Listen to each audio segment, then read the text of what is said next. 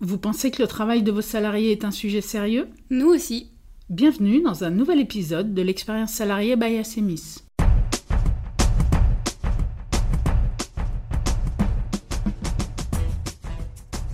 À bien y regarder, les entreprises entretiennent un rapport tout à fait paradoxal avec la notion de confiance. D'un côté, elles en connaissent l'importance, c'est un facteur majeur pour le bon fonctionnement de l'économie, elle a des répercussions fortes sur la croissance, elle est indispensable entre l'entreprise et ses actionnaires, entre l'entreprise et ses clients, entre l'entreprise et ses collaborateurs. Mais de l'autre côté, la très grande majorité des entreprises a mis en place des modes de fonctionnement qui montrent à quel point elles ne font pas confiance à leurs collaborateurs. Contrôle, audit, reporting et autres traçages des activités sont autant de signaux pour dire que l'on ne fait pas confiance, que l'on veut pouvoir suivre, superviser et surveiller non seulement les résultats, mais aussi les collaborateurs et leur travail.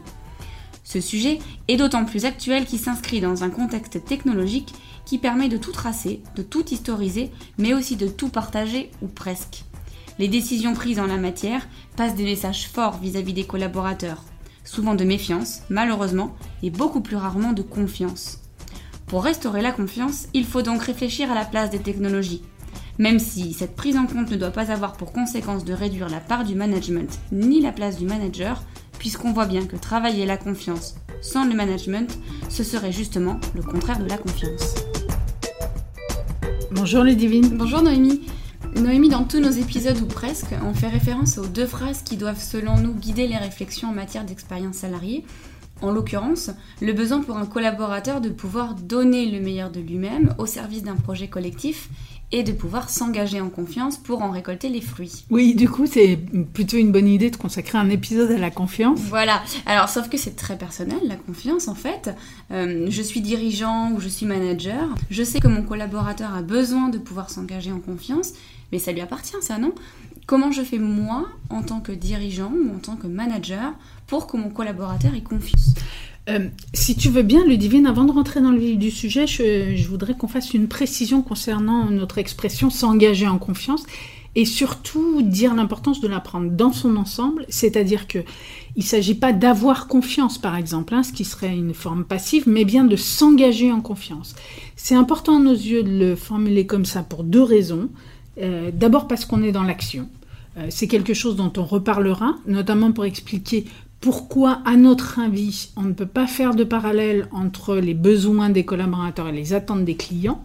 Euh, mais ça, on aura un, prochain épisode où on prendra le temps d'expliquer ça. Ce qu'on peut en revanche déjà dire, c'est qu'il y a une chose qui distingue fortement le collaborateur du client, c'est justement le besoin d'agir. Quand je suis collaborateur, je viens au travail pour produire quelque chose, je me lève le matin pour apporter quelque chose, pour contribuer à quelque chose. C'est vraiment fondamental et c'est pour ça qu'effectivement, dans le cadre de l'expérience salariée, on va bien parler de s'engager en confiance et non pas d'avoir confiance. La deuxième raison pour laquelle c'est important de prendre cette expression dans son intégralité, c'est que euh, d'une certaine façon, elle dit à quoi ça sert la confiance en entreprise dans un cadre professionnel, alors en entreprise, en administration, mhm. dans une association, la confiance permet un certain nombre de choses, notamment l'engagement des collaborateurs. Comme pour beaucoup de sujets, en fait, on sait que la confiance ne s'ancrera dans les modes de fonctionnement et dans les relations de travail que si elle apporte véritablement quelque chose. Et ce que tu dis, c'est que la confiance pour un collaborateur, c'est la possibilité de s'engager, c'est ça? Oui, oui, c'est ça. Alors, de donner le meilleur de lui-même pour son métier, pour son équipe, pour son entreprise, et j'allais dire sans crainte et donc sans retenue. du coup, si on se dit qu'en matière de confiance, ce qui compte, c'est l'ancrage opérationnel et l'inscription dans l'action, on peut peut-être tout de suite regarder comment on travaille le sujet vraiment concrètement Oui, euh, alors, ce qu'on peut déjà dire, c'est qu'il y a deux façons de travailler le sujet. la première façon sera plutôt le fait d'une direction d'entreprise on va dire qu'elle est quasiment d'ordre programmatique et, euh, qu'elle consiste à choisir ce que, euh, en tant que dirigeant, je souhaite voir en termes de relations de travail au sein de l'entreprise. Dans ce cas-là, on va essentiellement être sur un sujet de ligne éditoriale managériale, en tout cas dans un premier temps. La deuxième façon de travailler le sujet, c'est le manager, bien sûr, lui-même, qui a besoin d'instaurer ou de pérenniser un climat de confiance avec ses collaborateurs ou entre ses collaborateurs que ce soit d'ailleurs de sa propre initiative, ou bien justement à la suite d'une démarche d'écriture de la ligne éditoriale managériale, et pour pouvoir la mettre en œuvre de façon très opérationnelle. Et là, on est du côté des pratiques managériales quotidiennes, hein, en mmh. fait. Euh, cela dit, quelle que soit la modalité, c'est toujours de toute façon, en passant par les pratiques managériales, qu'on va pouvoir travailler ce sujet-là. Euh, bien sûr que pour permettre que ces pratiques managériales se déploient correctement, il faudra aussi aller regarder du côté de l'organisation et souvent reprendre certains sujets liés à l'organisation du travail. Mais la clé, elle, elle sera du côté des pratiques managériales. Ok. Une fois qu'on a dit ça, en revanche, ce qui me semble important, c'est que quelle que soit la modalité ou l'objectif retenu, il y a un distinguo à faire entre, j'allais dire, trois axes de confiance euh, selon les positions respectives de l'émetteur et du destinataire de la confiance. Est-ce que ça veut dire qu'il y aurait différentes manières de traiter le sujet de la confiance? Une première qui serait le manager envers son collaborateur, une deuxième qui serait la confiance du collaborateur envers son manager, et une troisième qui serait la confiance du collaborateur vis-à-vis de ses collègues. Et là, on se dit que ça serait visiblement pas la même chose. C'est ça dont on se parle? Oui, c'est ça.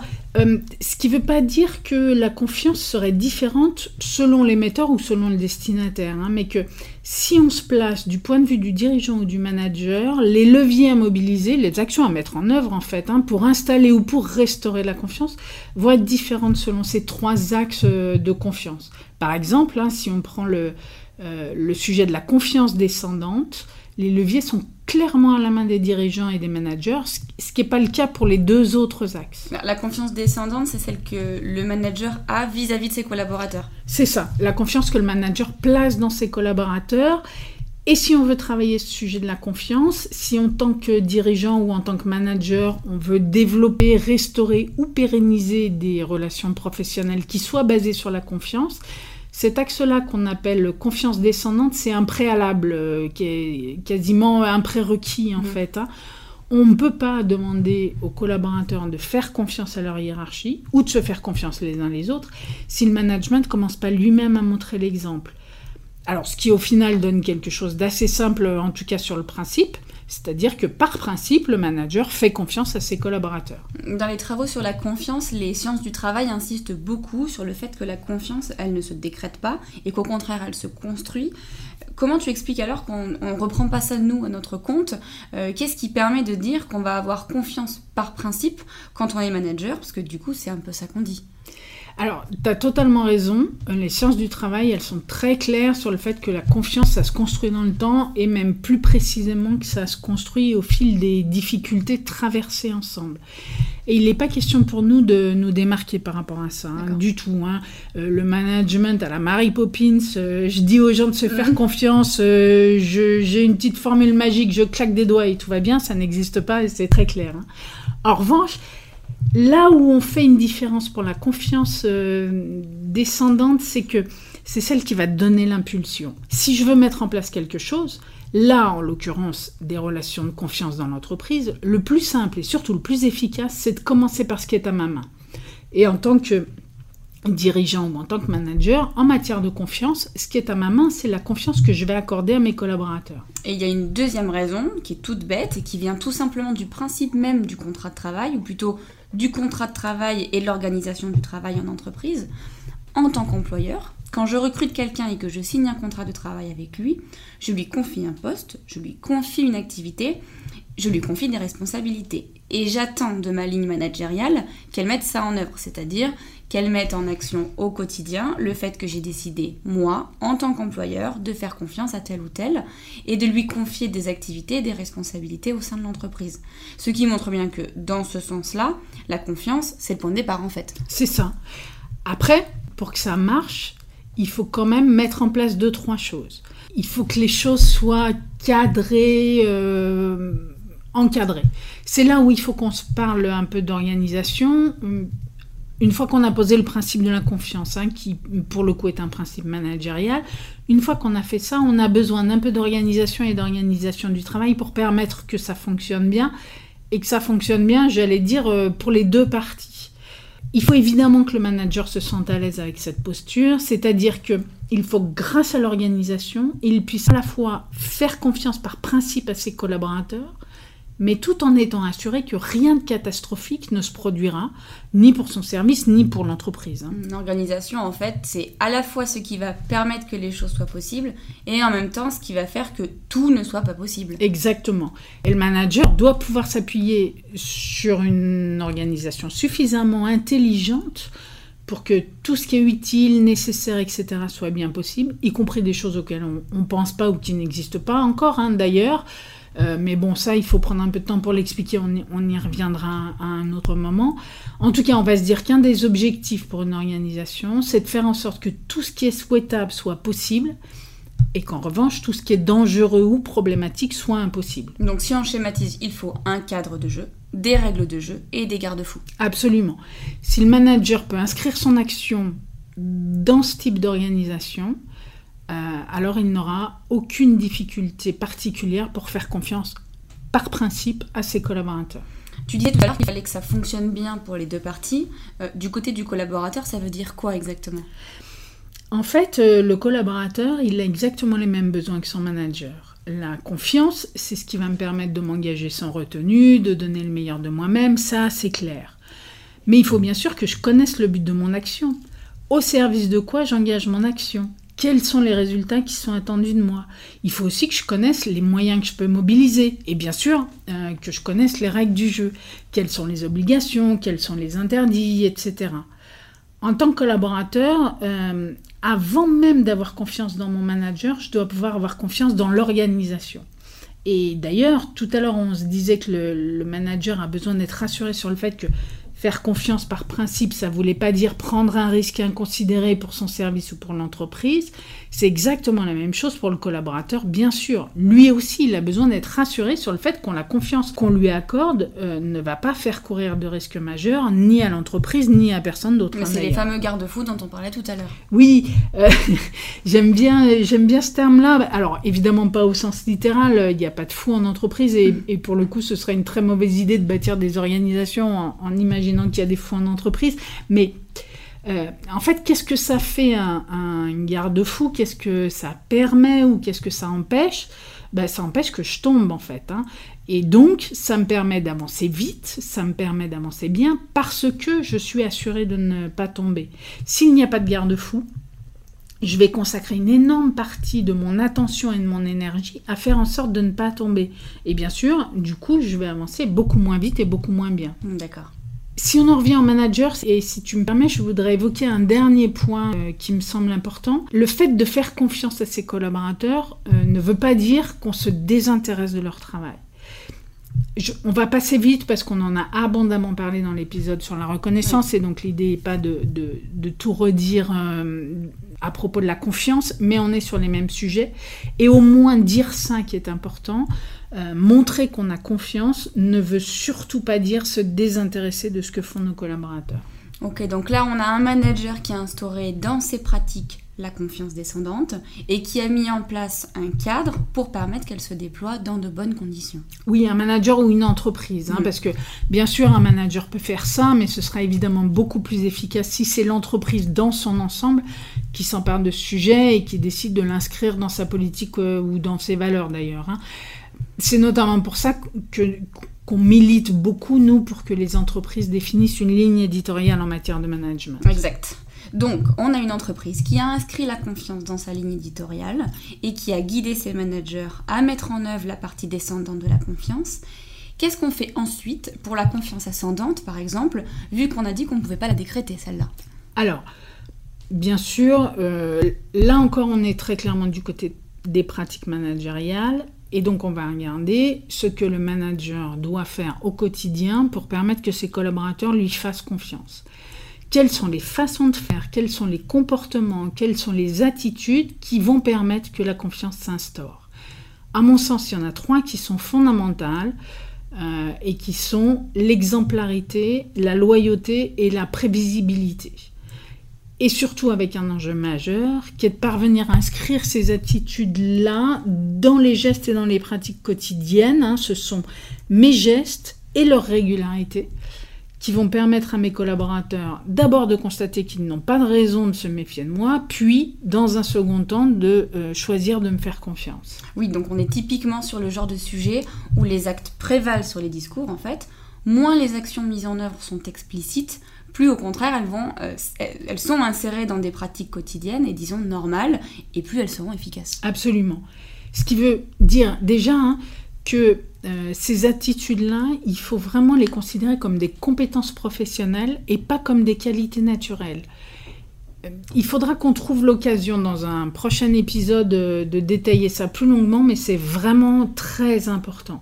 Si on prend le sujet de l'exemplarité, que je trouve euh, d'ailleurs assez passionnant à travailler en entreprise, euh, globalement, on le voit bien chacun dans notre quotidien de travail, on est à la fois tous très désireux d'être exemplaires, en même temps, dès qu'on est pris par notre quotidien, par nos urgences, par nos embêtements, euh, là pour le coup, la concrétisation de cette envie mm. d'exemplarité peut devenir assez aléatoire. Ouais, alors une fois qu'on a dit ça, comment, comment est-ce qu'on peut travailler le sujet sur l'exemplarité?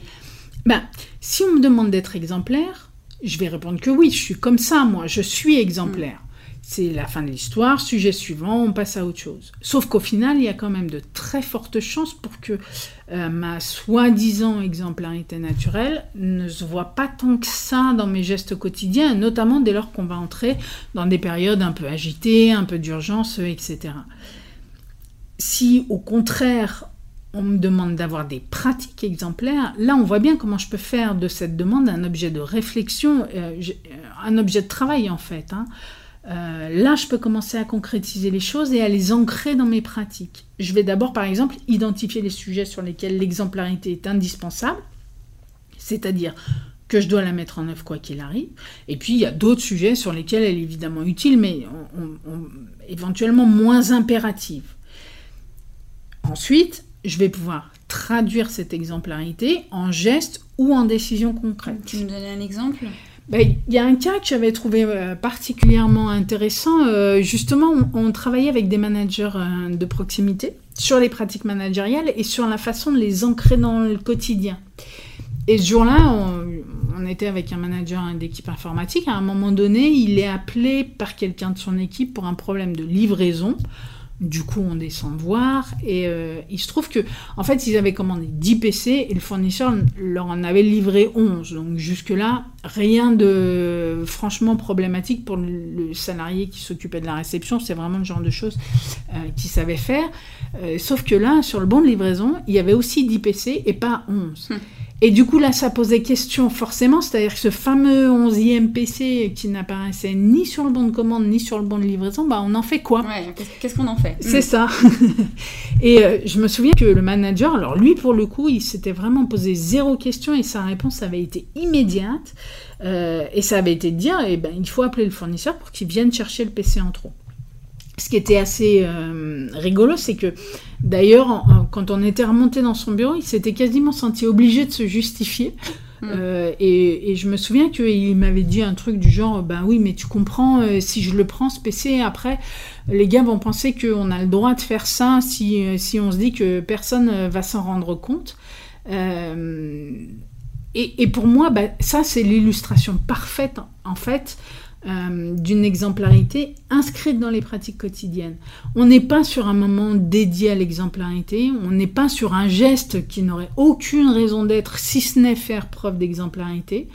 On est dans des façons de faire son travail au quotidien, dans des prises de décision opérationnelles qui sont porteuses d'exemplarité et qui du coup peuvent être soit directement des pratiques managériales, mais aussi tout autre geste ou toute autre décision qui a d'abord une raison d'être opérationnelle, mais qui va dans le même temps passer un message fort aux équipes en termes d'exemplarité. Dans l'exemple que tu nous donnes, l'exemplarité, elle ne consiste pas à faire quelque chose puis attendre de mes collaborateurs qu'ils fassent la même chose dans les mêmes circonstances, mais plutôt d'incarner des principes dans ces gestes au quotidien, non pas pour montrer ce qu'il faut faire, mais bien pour donner à voir quels sont les principes qui doivent guider les conduits des uns et des autres au sein de l'entreprise. C'est bien ça C'est exactement ça.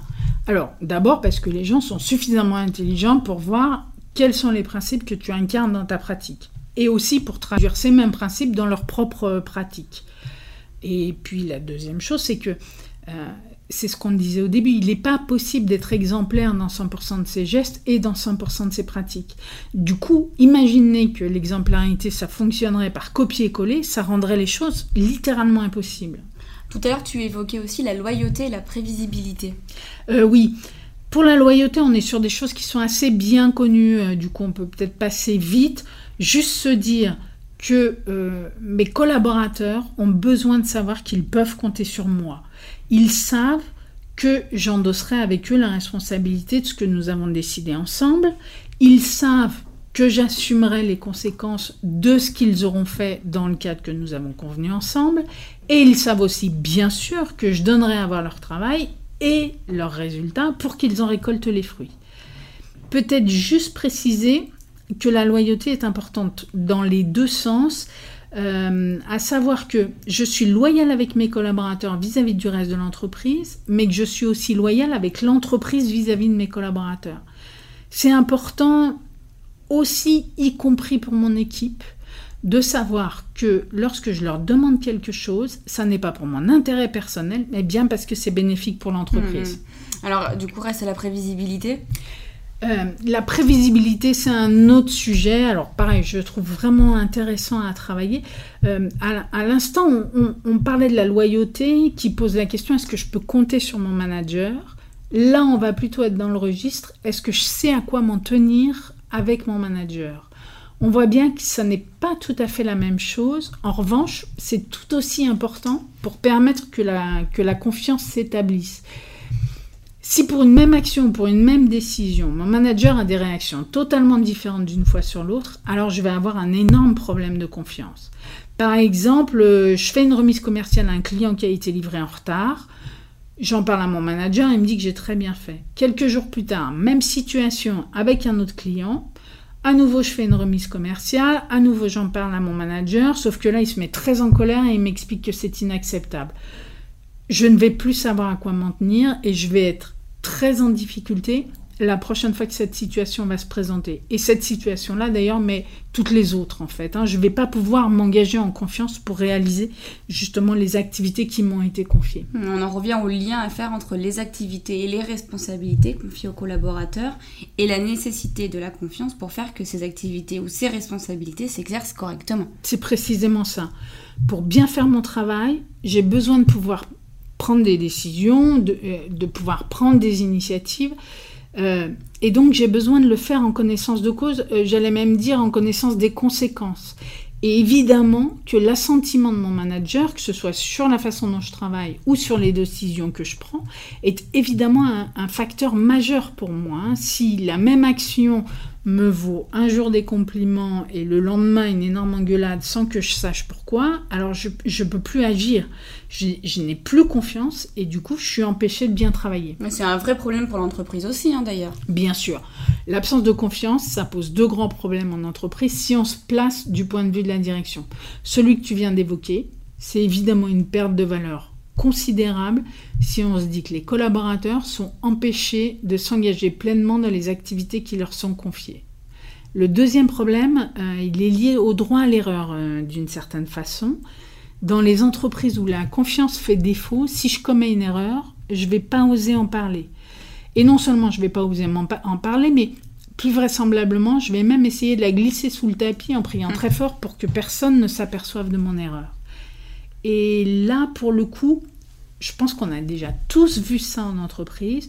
Une erreur euh, minime ou pas hein, d'ailleurs, mais facile à régler sur le moment et qui du fait qu'elle n'est pas prise en charge va devenir d'abord un problème, euh, puis un gros problème, puis parfois un vrai sujet de crise pour l'entreprise. Mmh.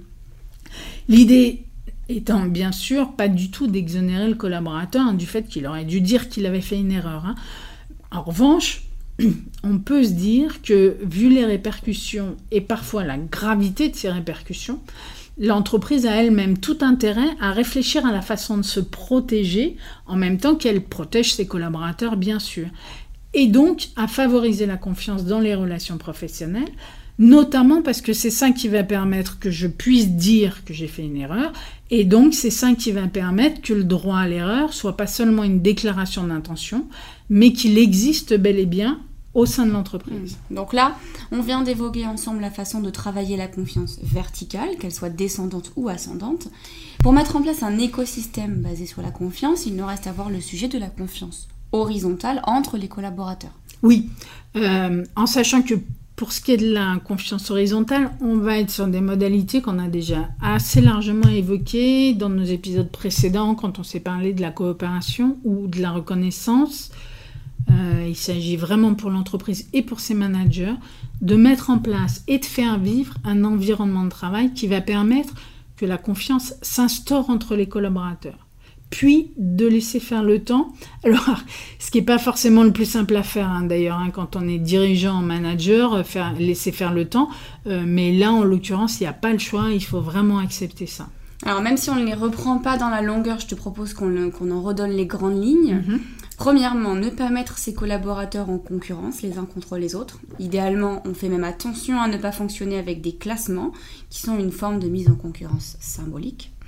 Ensuite, euh, veiller euh, à, ce qu'il y ait bien des occasions de travailler ensemble. C'est dans ces moments de travail ensemble et notamment dans les difficultés, voire même dans les épreuves surmontées ensemble, qu'on construit les bases de la confiance. Mhm.